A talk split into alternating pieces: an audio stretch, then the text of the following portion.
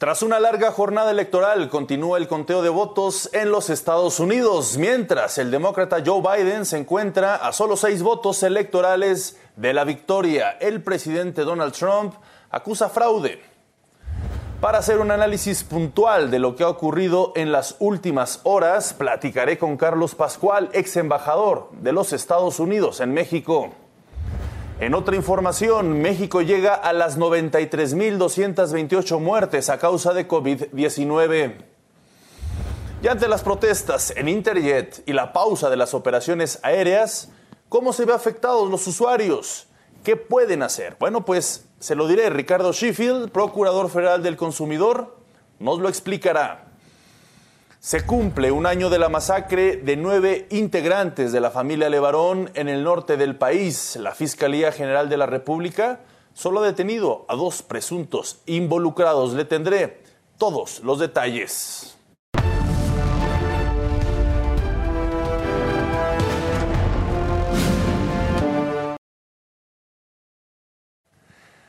Hola, ¿qué tal? Muy buenas noches. Mi nombre es Omar Cepeda Castro. Le doy la más cordial bienvenida al financiero Bloomberg. Esta es la nota dura. Vamos con la información. El conteo final avanza lentamente en la elección presidencial de los Estados Unidos. No obstante, esta noche el demócrata Joe Biden aventaja al presidente Donald Trump. Después de varias horas de incertidumbre, estados que hace cuatro años fueron republicanos, Biden ya los conquistó. Fue el caso de Michigan, Wisconsin y Arizona, decisivos en esta elección. De esta forma, Joe Biden queda a solo seis votos electorales para obtener la presidencia.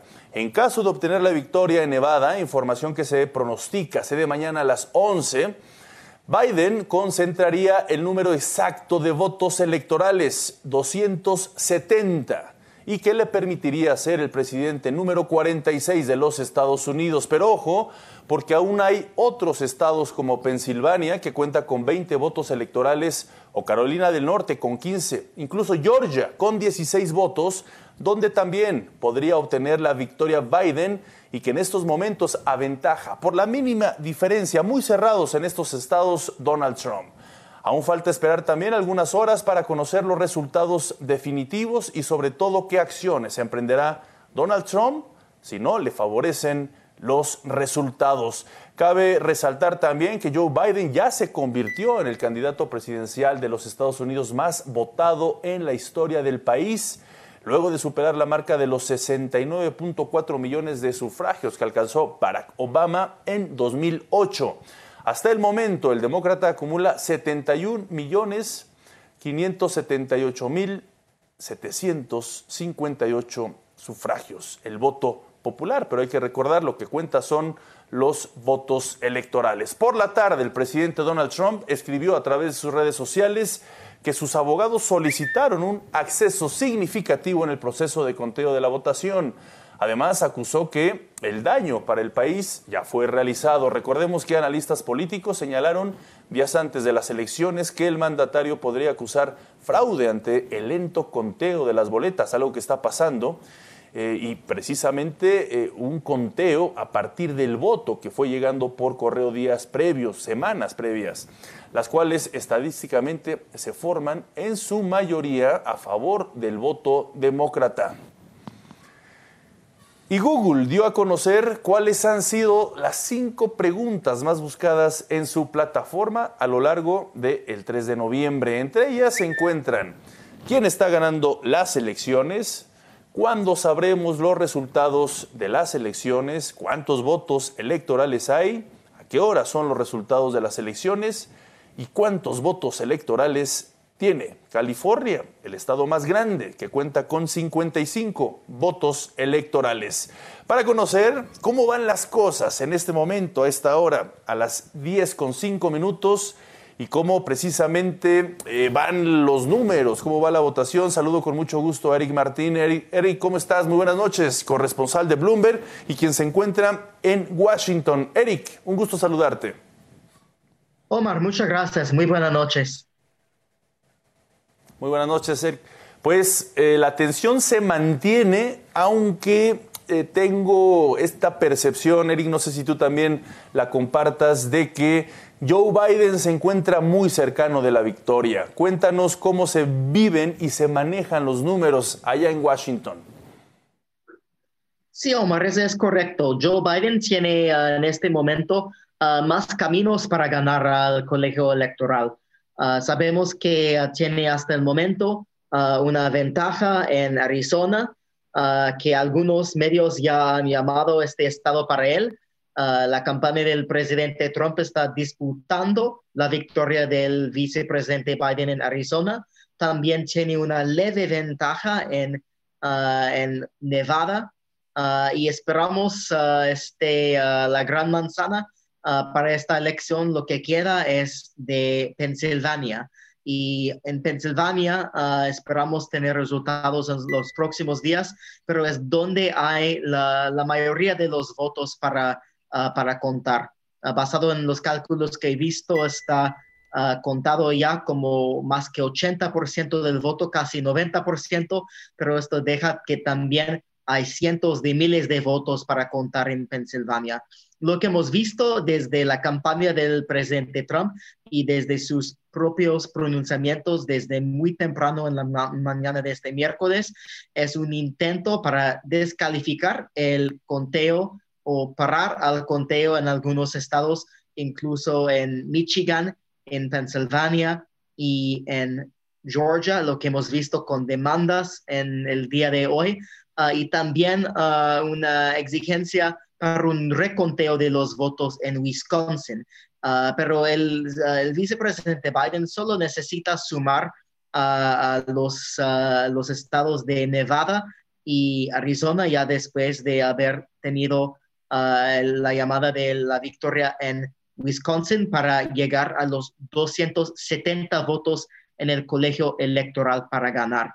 Y estos intentos del presidente Trump son, son para, básicamente para descalificar a los estados que siguen contando donde el vicepresidente Biden tiene una ventaja arriba del presidente actual. Pero luego sabemos que también Arizona está exigiendo de que cuentan cada voto. Entonces, ah, dos, ah, dos, posiciones ah, un poco contradictorias en términos de cuáles estados quieren ver los votos contados y cuáles no, pero es, se parece como más remoto que, seguramente más remoto que esta hora de la noche de ayer, que el presidente Trump se reelige, aunque todavía puede pasar cualquier cosa. Así es, Eric. Digamos que la clave más inmediata para el triunfo de Biden es que obtenga los seis votos electorales que otorga Nevada. No obstante, déjame concentrarme en Pensilvania y Georgia. ¿Por qué te pregunto esto, Eric? Porque eh, durante todo el día el margen de diferencia que ha mantenido arriba a Donald Trump se ha ido cerrando de forma dramática. Pensilvania, más o menos a las 11 de la mañana, empezó eh, con una diferencia a favor de Trump de 8.2%. En estos momentos hay una diferencia de 2.9% según ha manejado de Washington Post y de New York Times, mientras que Georgia, en estos momentos, eh, Eric, hay una diferencia de 0.6% a favor de Donald Trump, pero se ha reducido drásticamente. En ese contexto, Eric, me gustaría preguntarte si aún existe la posibilidad en estos dos estados, más allá de cuando se concluya la, eh, el conteo en estos dos estados, de que eh, Biden dé la vuelta y triunfe en estos dos estados que si de ganar Nevada y gana alguno de estos dos estados, ya le daría una victoria mucho más holgada por arriba de los 270 votos electorales. Sí, Omar, es una pregunta muy importante, ¿no? Porque sabemos, por ejemplo, en Georgia que faltan para contar ah, más que 90 mil votos. Este uh, dijo hace poco el secretario de, de Estado de, de, ese estado del sur de Estados Unidos y que con los márgenes que ha tenido el vicepresidente Biden en el conteo reciente, a parecer que podría alcanzar y superar al presidente Trump en el estado de, Georgia. Todavía parece que haya más posibilidad para eso en Pensilvania, donde ah, para, considerar, por ejemplo, que ah, de los votos que, que, que, faltan, Trump actualmente tiene una ventaja de casi 200 mil votos, pero Biden tiene, que, tiene que ganar con un margen de más que 20% los votos que faltan para contar, que son casi un millón de votos, ¿no? Un, poco menos que 900 mil votos. con 88% de, de los votos ya contados. Entonces, con los márgenes que sabemos que Biden ha tenido en el voto por correo, que es lo que están mayormente contando, básicamente lo único que falta, sabemos que con esos márgenes, hasta él, ha superado los márgenes necesarios para alcanzar y superar al presidente Trump en Pensilvania. Entonces ahí es donde tenemos más posibilidades, uh, que Georgia está en 97% ya contado, pero en Pensilvania bajo 90% hay más posibilidad para el vicepresidente Biden y por esa razón específica vimos una conferencia de prensa hoy tarde por los abogados del equipo jurídico del presidente Trump en Pensilvania intentando descalificar y descartar al conteo continuo. Uh, ese es uno de los tres estados donde hemos visto demandas actualmente del mandatario republicano para intentar parar, eh, parar el conteo del voto. Claro. Ahora, Eric, finalmente me gustaría preguntarte cuál ha sido la postura del presidente Donald Trump. Desde ayer amenazó con llevar todo esto a una judicialización, lo cual pues generaría un proceso todavía más largo para que en ciertas cortes se eh, resuelvan los resultados finales. Eh, ¿Qué se ha dicho eh, en estas últimas horas por parte de los republicanos o en específico por parte de Donald Trump? Omar, por la tarde de hoy vimos uh, un mensaje del presidente Trump en su Twitter uh, que dijo que uh, está declarando básicamente que y pidiendo, ordenando que, que terminan o paran al, que, que paran al voto, ¿no? Este es algo que no puede dictar un presidente, es depende del sistema jurídico de cada estado, del, de los cortes de, de, cada estado. También vimos un pronunciamiento de, de su jefe de campaña, uh, Bill Stepien, uh, quien uh, uno de, de, los, de los gerentes, los jefes de campaña, quien dijo que declararon o declaran una victoria para el presidente Trump en Pensilvania. Ese básicamente no tiene ningún sentido, significado, es algo que un presidente, ningún candidato se puede declarar el ganador, este depende del conteo del Estado y de la ley del Estado. Entonces, mucha resistencia del presidente Trump a lo que cada vez parece más probable que es que el vicepresidente Biden llega a alguno de esos caminos que le da la victoria en esta contienda y le da los 270 votos necesarios o más que eso para ganar la presidencia. Muy bien, Eric Martín, pues te agradezco muchísimo, como siempre, en esta jornada maratónica y todavía falta por saber eh, el día de mañana otros resultados que se concreten y que pues eh, ansiamos todo el mundo para conocer pues ya al menos un candidato con mayor claridad de cómo podría pues eh, sumar estos 270 votos tan codiciados. Te agradezco mucho, Eric. Como siempre, has estado eh, en el financiero Bloomberg en varias emisiones dándole puntual seguimiento, cómo se mueven las cosas allá desde Washington, en los Estados Unidos. Un fuerte abrazo. Gracias por estar con nosotros nuevamente. Gracias, Omar. Fuerte abrazo de vuelta. Gracias. Es momento de hacer una pausa, pero al regresar, Chihuahua anuncia medidas más estrictas contra la pandemia de COVID-19.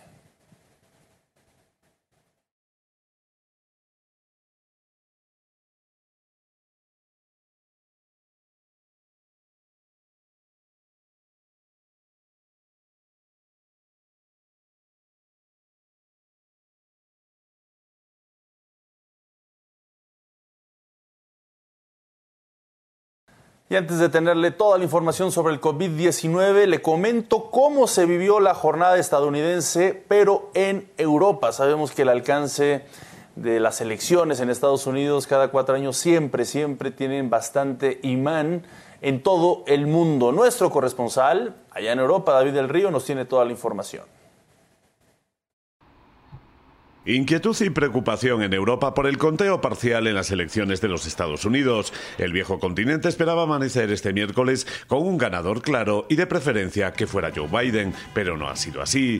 Democracia en vilo encabeza hoy el diario español El País. Una democracia en peligro titula de su lado el diario francés Le Monde, entre otras cabezas de periódicos europeos, entre las que figuran comentarios como un país partido en dos, el escenario más complicado o fractura americana respecto al contexto dejado por la jornada electoral de ayer en los Estados Unidos. Pero más allá de la falta de un ganador o de quien sea, Trump o Biden, Biden o Trump, en Europa preocupa la manera de ganar de cualquiera de los dos, sin un resultado claro que puede provocar una batalla judicial y en las calles. Celui qui va gagner n'aura pas la légitimité d'une victoire incontestable et surtout les partisans de celui qui aura perdu l'élection auront le sentiment douloureux et la conviction Euh, qu'on les a volés, que finalement euh, celui qui a été élu n'est pas légitime, que ce n'est pas le président légitime des États-Unis.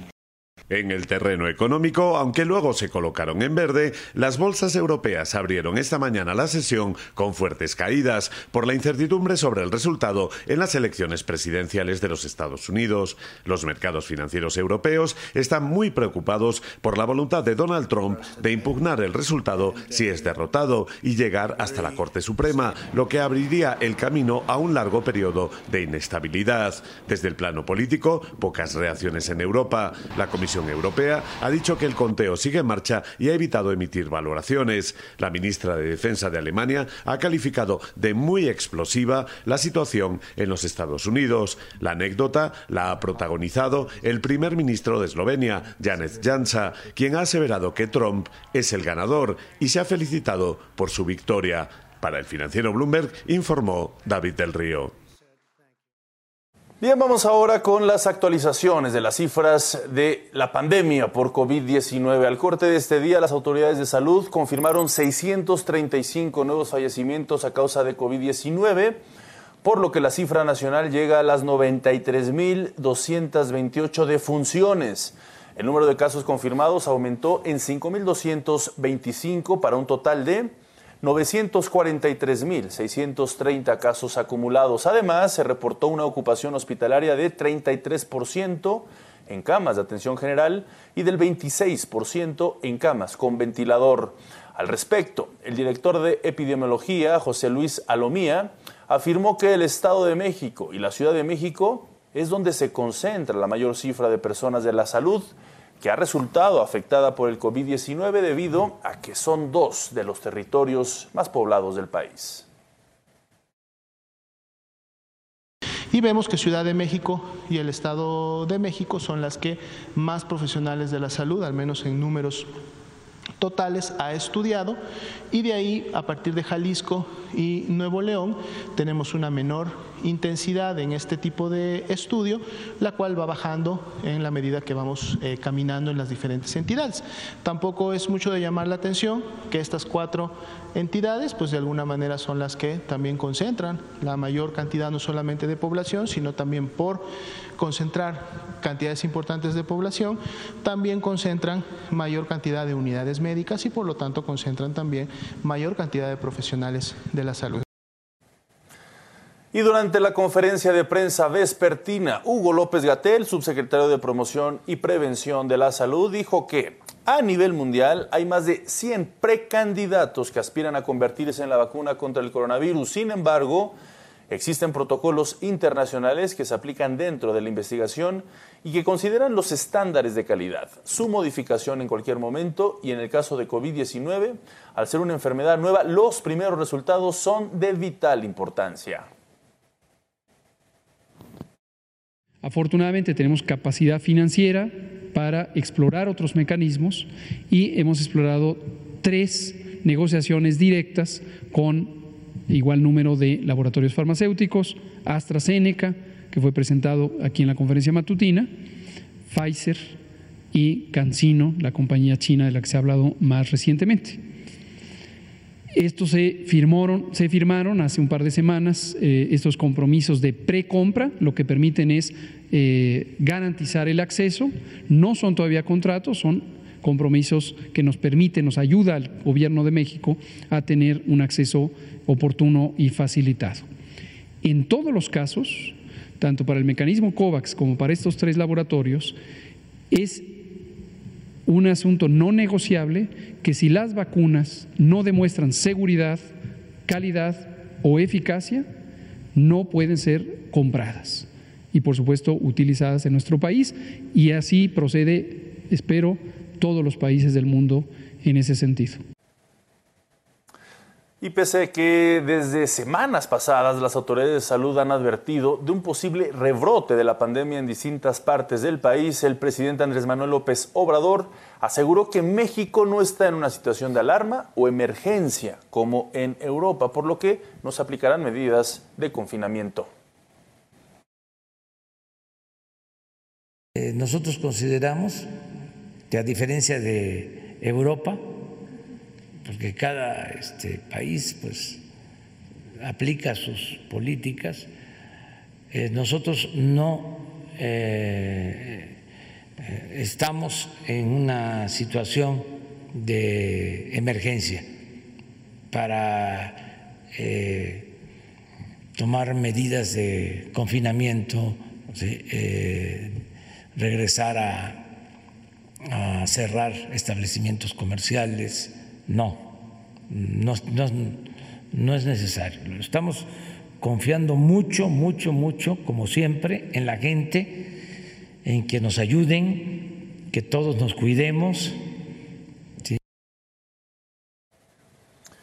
Pues ojalá que esta voz del presidente eh, sea la real, se cumplen estas perspectivas. Recordamos que al principio de la pandemia pues se actuó tarde, se tomaron medidas demasiado tarde y empezaron entonces de manera exponencial los contagios y las personas fallecidas. Se cerraron tarde los estadios, las recomendaciones de prevención también se hicieron tarde. Bueno, pese a estas declaraciones, al menos cuatro entidades han implementado medidas de emergencia ante el repunte de casos y fallecimientos en sus territorios. Durango, Sonora, Nuevo León y Chihuahua han aplicado acciones más estrictas, como la aplicación de la ley seca o la restricción de la movilidad. En el caso de Chihuahua, el gobernador Javier Corral anunció que las actividades comerciales quedarán suspendidas a las 7 de la noche y se retomarán a las 6 de la mañana del día siguiente. Así las contradicciones entre los gobernadores y el presidente. Vamos a ver lo que dijo el gobernador. Estamos eh, hablando de medidas eh, que son quizá más drásticas a las que habíamos venido eh, tomando, pero son absolutamente necesarias por el momento en el que nos encontramos y porque además estamos convencidos de que si damos cabal cumplimiento a estas medidas, damos seguimiento puntual a la operación en la vigilancia de estas medidas, vamos a poder volver a los niveles de atención que veníamos teniendo a lo largo de estos ocho meses de la pandemia y que vamos a poder evitar eh, más muertes en el estado de Chihuahua. Antes de este anuncio, le comento que el presidente Andrés Manuel López Obrador aseguró que las defunciones por COVID-19 en aquella entidad van a la baja. Indicó que los apoyos especiales solo han llegado a los estados donde ha habido un incremento de la intensidad de la pandemia. Según una gráfica presentada durante la conferencia matutina de este día, luego de cinco semanas de ascenso acelerado en Chihuahua, en la última semana se registró un descenso del 35% sin que aún se encuentre superado el punto de riesgo. También le comento que dos nuevos contagios eh, por la nueva cepa de coronavirus se registraron entre los integrantes del Senado de la República. Se trata de los panistas Alejandra Reynoso y Damián Cepeda, quienes lo informaron a través de sus redes sociales. Con ellos suman 20 legisladores en la Cámara Alta contagiados, uno de los cuales falleció a causa de esta enfermedad. En este escenario y con solo 129 legisladores en el Pleno y 316 conectados a través de una plataforma digital. La Cámara de Diputados abrió este miércoles su primera sesión semipresencial con el fin precisamente de reducir el riesgo de contagios de COVID-19. Es momento de hacer una pausa, pero al regresar hablaremos sobre la advertencia que lanzó la Profeco a las personas respecto al adquirir votos, eh, boletos, perdón usted, boletos en Interjet.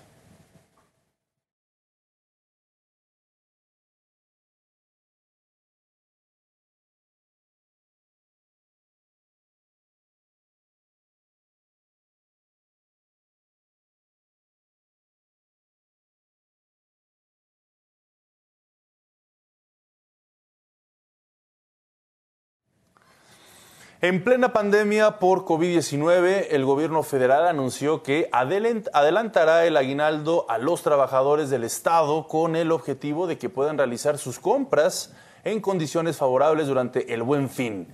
Graciela Márquez, secretaria de Economía, acompañada de funcionarios y representantes de la iniciativa privada, recordó que este evento se realizará del 9 al 20 de noviembre y tratando de dar prioridad a las medidas sanitarias, por supuesto, todo esto busca impulsar la economía de México. A su vez, el director del IMSS, Zoé Robledo, dio a conocer algunas recomendaciones.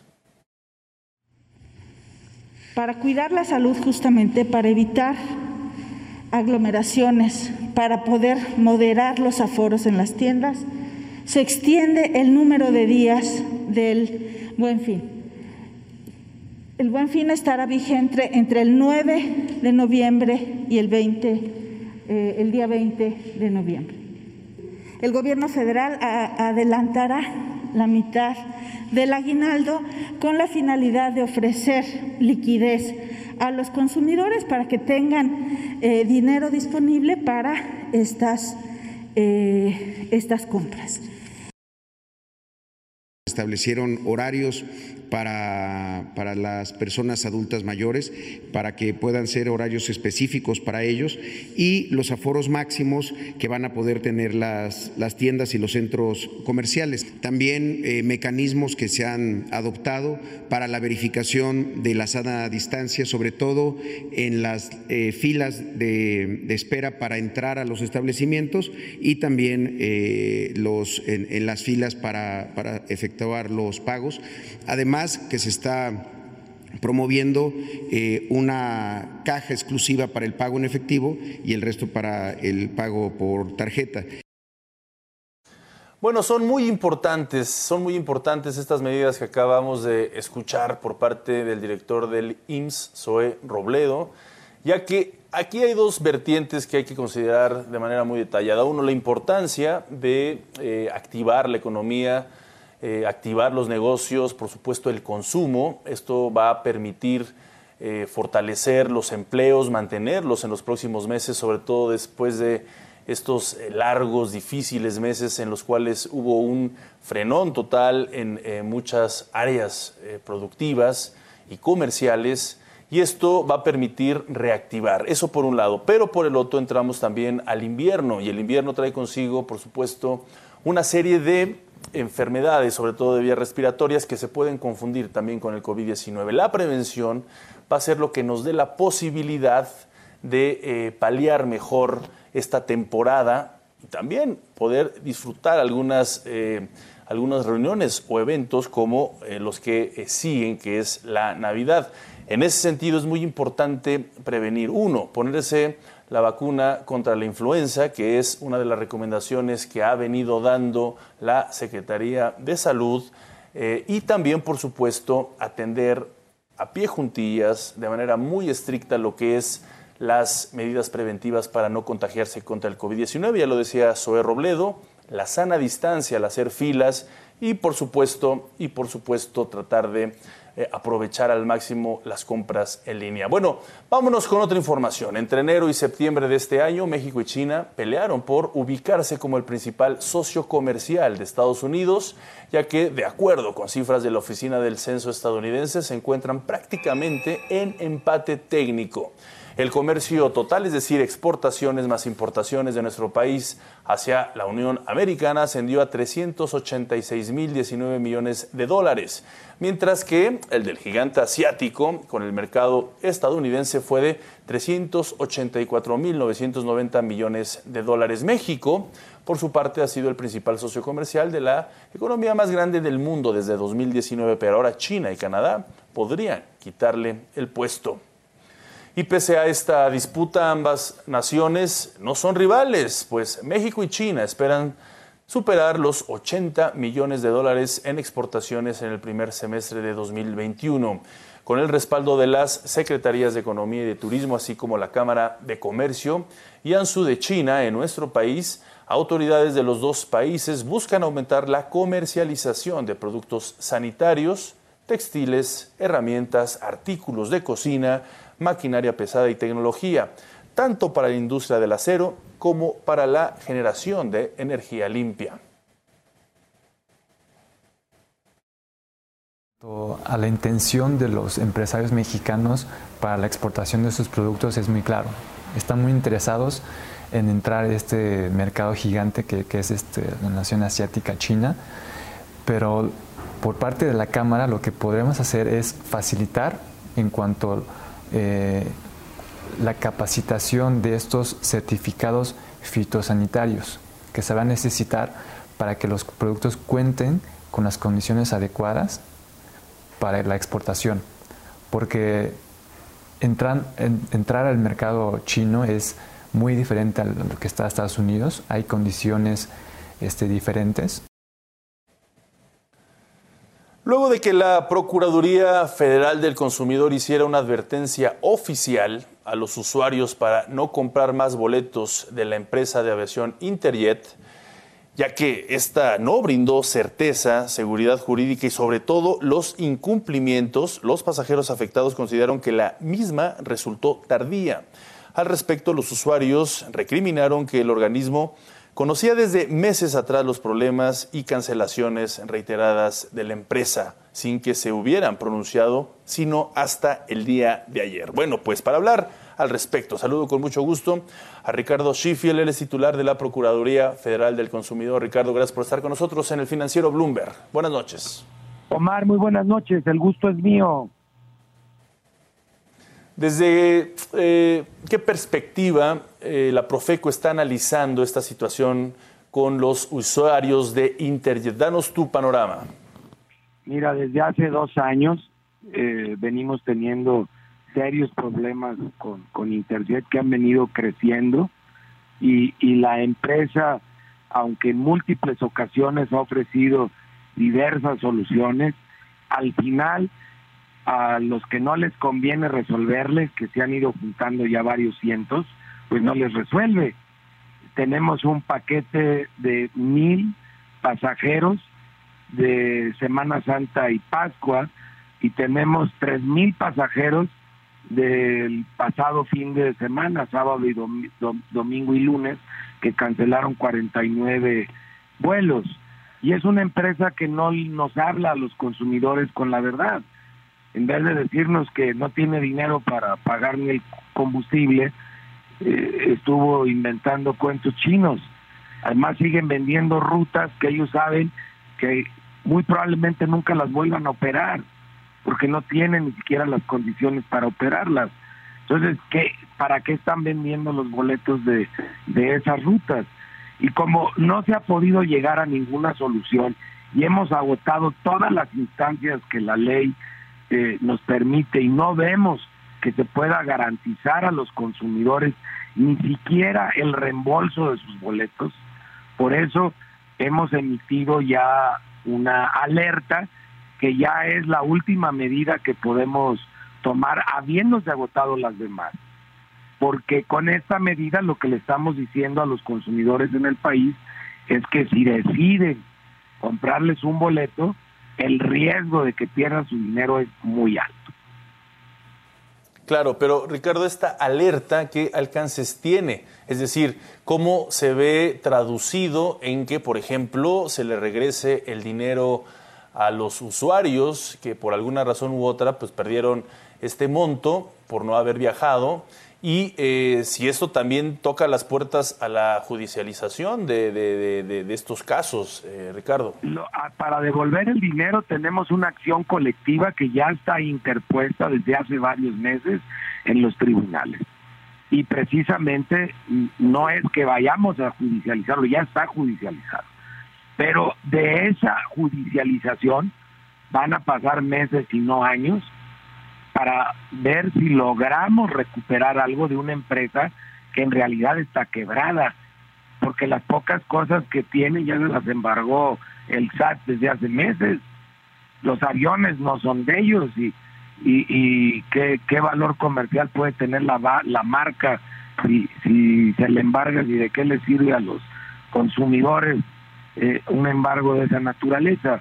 Entonces es un juicio complicado que va a llevar mucho tiempo y por lo mismo ahora recurrimos a la alerta, porque ya lo que le tenemos que decir al consumidor es que analizándolo a fondo, no van a recuperar ni un juicio su dinero si siguen comprándole a esta empresa vuelos que no se van a realizar. Claro. Entonces, en este momento, déjame reiterar eso, Ricardo, es no comprar nada, nada que tenga que ver con Interjet. Esa es la recomendación que tú en este momento les harías a los consumidores. Y a quienes ya les compraron, eso es para los que están pensando comprar. Y a los que ya les compraron, que se sumen a la acción colectiva que está abierta por Profeco en los tribunales y que para sumarse a esta acción colectiva solo tienen que llamar al 55 55 688722, que es el teléfono del consumidor, o registrarse en la página de Profeco para la acción colectiva y es en eh, Profeco www.profeco.gov.mx.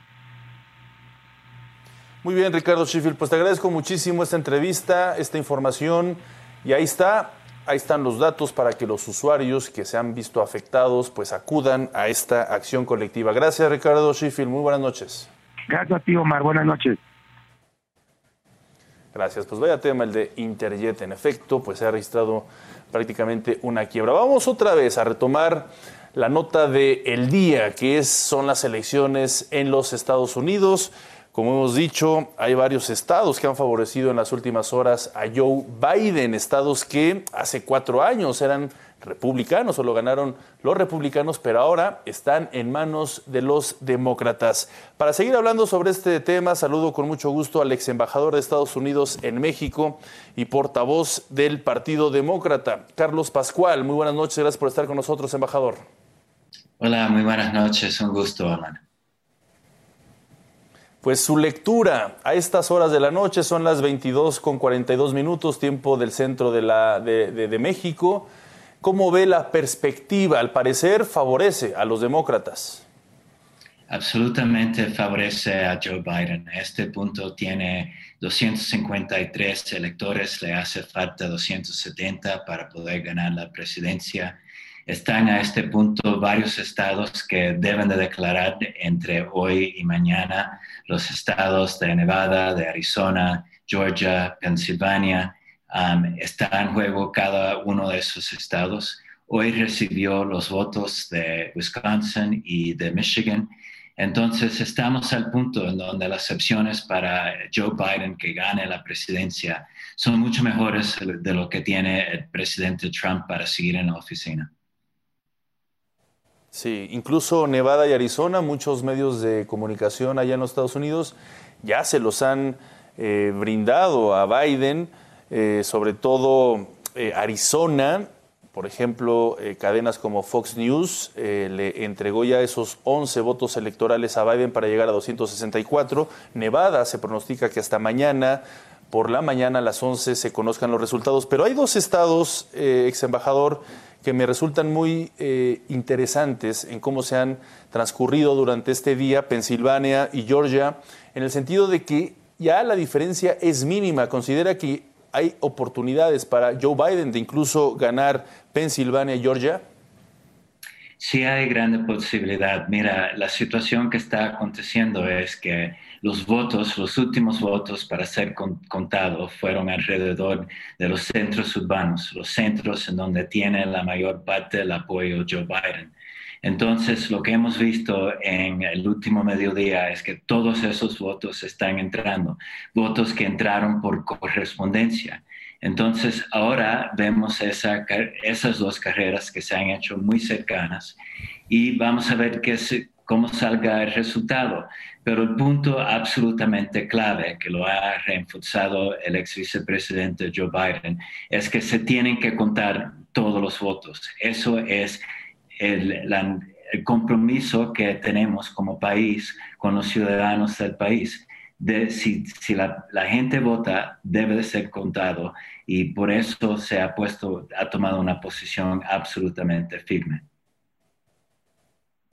Me, parece, eh, me pareció muy interesante el mensaje de Joe Biden de hoy por la tarde, donde dice, vamos bien, eh, esperamos buenos resultados, pero vamos a esperar el conteo final, pero se le vio optimista, se le vio seguro. Eh, yo a mí me parece, embajador, que esta narrativa ya lo muestra también como un hombre que quiere mandar señales como un mandatario, como el próximo presidente de los Estados Unidos, llamó a la conciliación de que iba a ser presidente para no solo para los demócratas, sino para todos los estadounidenses de obtener los resultados finales y estas expectativas de las cuales estamos platicando. ¿Qué le pareció este mensaje? Yo creo que eso fue exactamente el punto que quería comunicar, que lo que tenemos que hacer a este punto es unificar el país. Hemos sido un país muy polarizado durante los últimos años para ilustrarlo, 94% de, los republicanos le daban una tasa de aprobación al presidente Trump. Era 7% de los demócratas. El país no puede seguir así. Nos tenemos que tener la capacidad de hablar, de, comunicarnos, de hacer compromisos, de avanzar leyes que sean para, para mejorar el país. Pero aquí viene todavía una parte que va a ser complicada porque vamos a presumir que, que vaya a ganar Joe Biden con los estados que hemos mencionado ahora.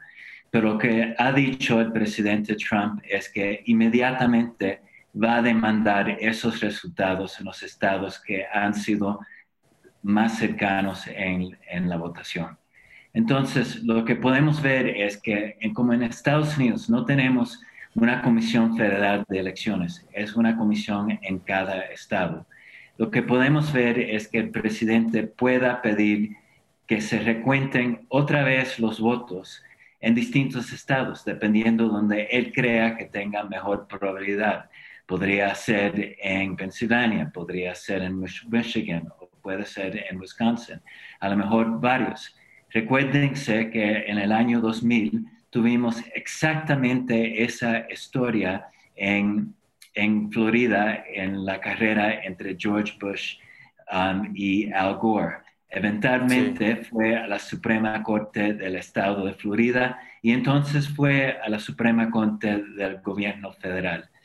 No es imposible que podríamos ver algo parecido en varios estados, siguiendo en una manera paralela en dos, tres estados, dependiendo de lo que decidan los republicanos. Y esta es otra parte que tenemos que mantener consciente, porque si pasa por ese proceso, va a seguir el proceso de aumentar esa polarización que ya hemos visto, va a crear más divisiones dentro del país. Entonces, muy importante para ver cómo se vaya a manejar de aquí para afuera ese proceso, cuánto tiempo pueda tomar y el impacto que pueda tener en la elección. Finalmente, embajador, considera que, hablando de esta polarización, puedan manifestarse eh, de forma violenta partidarios de eh, Donald Trump en las próximas horas o en los próximos días. Hasta el momento no se ha registrado eh, ningún conato importante al respecto, pero tienen preocupación que pueda suceder en próximos días. Pues aquí tenemos que ver varios factores. Del lado demócrata empieza Joe Biden con el ejemplo, unificarnos, evitar eh, violencia. Tenemos que ver cómo se ha comportado el pueblo de Estados Unidos, la gente cuando votaron. Fue totalmente pacífico. Entonces, si es la voluntad de, los ciudadanos de Estados Unidos, vamos a ver una acción pacífica si vemos lo que ha dicho el presidente Trump, eh, a veces casi incitando violencia de grupos extremistas, hay preocupación. Va a ser muy, muy importante lo que vayamos a oír de otros líderes republicanos, como el líder del Senado, Mitch McConnell, otros que, que tengan mucha influencia y se siguen con el punto de vista que primero se tienen que contar los votos, segundo tiene que ser un proceso pacífico y legal y que se tiene que tenga que seguir. Esperamos que siga en esa dirección, pero no puede ser garantizado. Tenemos que estar mirando y analizando qué pueda pasar y creo que va a ser un reto importante para Estados Unidos, para los policías, para la Guardia Nacional en varios estados que se ha activado para tener una precaución para evitar ese tipo de violencia. Claro. Pues le agradezco mucho, embajador Carlos Pascual, esta entrevista para el financiero Bloomberg. Muy buenas noches, un abrazo. Muchas gracias, un placer estar con ustedes. El placer es nuestro, pues así las voces, así los números en la elección allá en los Estados Unidos, que está todavía por definirse. Vámonos a otros temas. La Fiscalía General de la República informó sobre la captura de Alfredo N., presunto integrante del grupo criminal La Línea y brazo armado del cártel de Juárez. Las autoridades señalaron que a este sujeto se le relaciona directamente con los asesinatos de nueve personas pertenecientes a tres familias de la comunidad Levarón, esto en el municipio de Bavispe, Sonora ocurridos hace justamente un año. La detención se llevó a cabo en Ciudad Juárez, Chihuahua, por parte de elementos de la Agencia de Investigación Criminal. Se lo decía hace unos minutos, hoy se cumple un año del ataque a la familia Levarón, donde sujetos armados le arrebató la vida a seis menores de edad y tres adultos. Pero, ¿qué ha sucedido en este tiempo? ¿Cómo ha enfrentado la familia Levarón la falta de justicia a pesar de las promesas eh, del gobierno federal? Mi compañero Alberto Valiente nos tiene toda la información. Alberto, muy buenas noches. El 4 de noviembre de 2019, a las afueras de la comunidad de La Mora, en Sonora, casi frontera con Chihuahua, cerca de mediodía, tres camionetas de la familia Levarón fueron emboscadas. En el ataque, nueve personas perdieron la vida, entre ellos seis menores de edad. Durante el atentado en el que se registraron más de 3.000 detonaciones de arma de fuego, fallecieron Ronita de 30 años y sus dos hijos, Titus y Diana de apenas 8 meses de edad. Cristina y Dauna, quienes tenían 29 y 43 años, y los menores Howard, de 12 años, Crystal, de 10 años, Trevor, de 11, y Rogan, de apenas 2 años. Se avanza mucho en Sonora, se está avanzando. Ya tenemos prácticamente terminada toda la investigación y están detenidos la mayoría de los responsables de la matanza de la familia eh, Levarón. A pesar de estas declaraciones, el gobierno federal no ha presentado los resultados. Para los Levarón, este ha sido un año de impunidad por el atroz asesinato de sus familiares. Fue muy frustrante llegar allá después de, de 10 horas casi ser los primeros en llegar te lo digo porque esa misma congoja la traigo ahorita, un año después. Como que todavía no puede llegar la justicia a ningún nivel. Pues yo creo que si las instituciones son incapaces de resolver esta masacre, ¿cómo van a resolver 60 mil asesinatos? Y es que si bien las autoridades federales han dicho que hay al menos 12 detenidos por el caso, la familia Levarón asegura que solo uno es acusado por el asesinato de su familia. Hace 6, 7 meses que no, no ha habido un cero avance.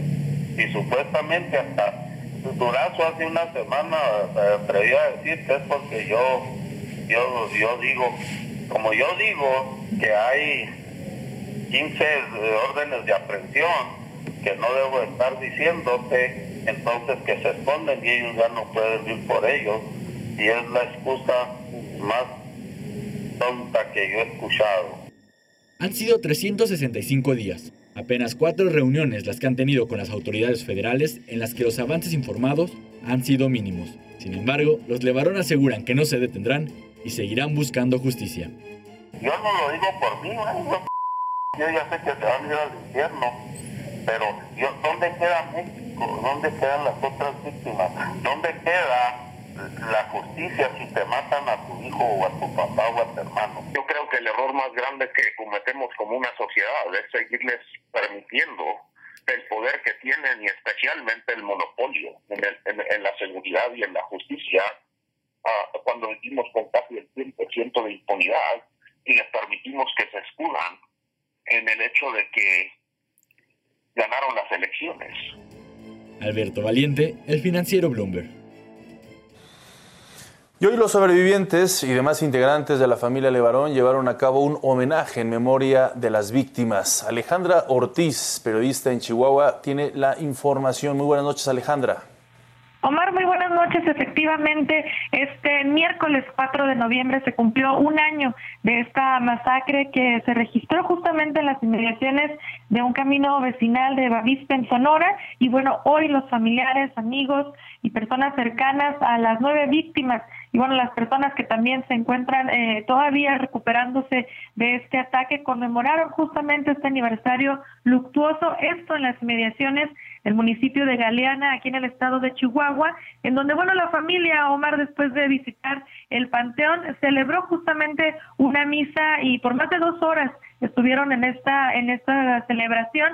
Y bueno mencionarte que después de este convivio que tuvieron los familiares y pues insisto las personas cercanas a estas nueve víctimas bueno pues los familiares sobre todo Adrián y Julián Levarón quienes son los que han seguido muy de cerca muy de la mano de las autoridades este proceso exigiendo justicia en muchas ocasiones. Y bueno en este sentido justamente me hicieron un eh, comentario en el que bueno consideró Adrián Levarón que ante que ha sido pues un fracaso este esta persecución de justicia por parte de las autoridades.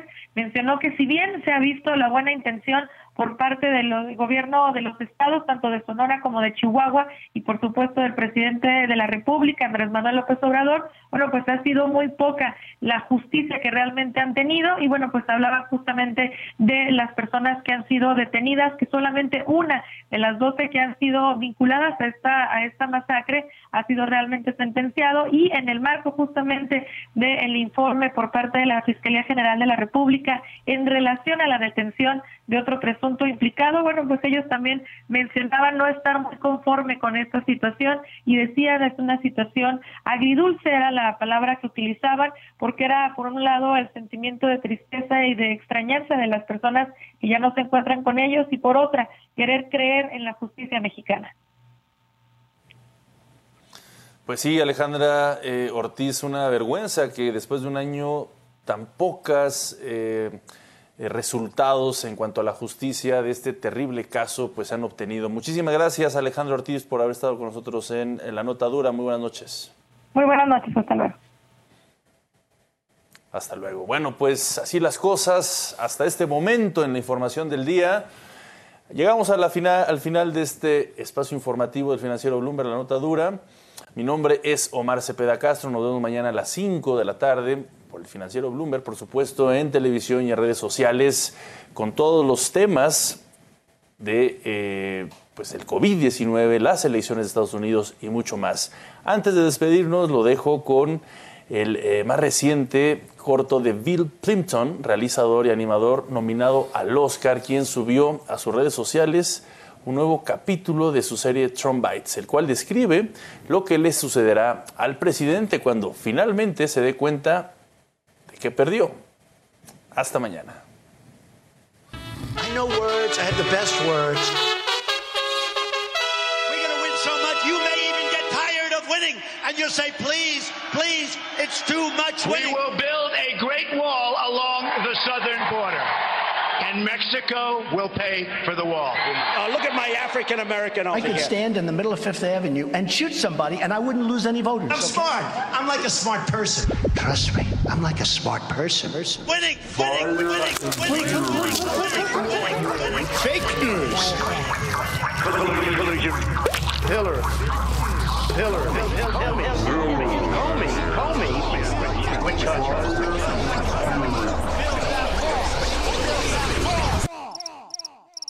I alone can.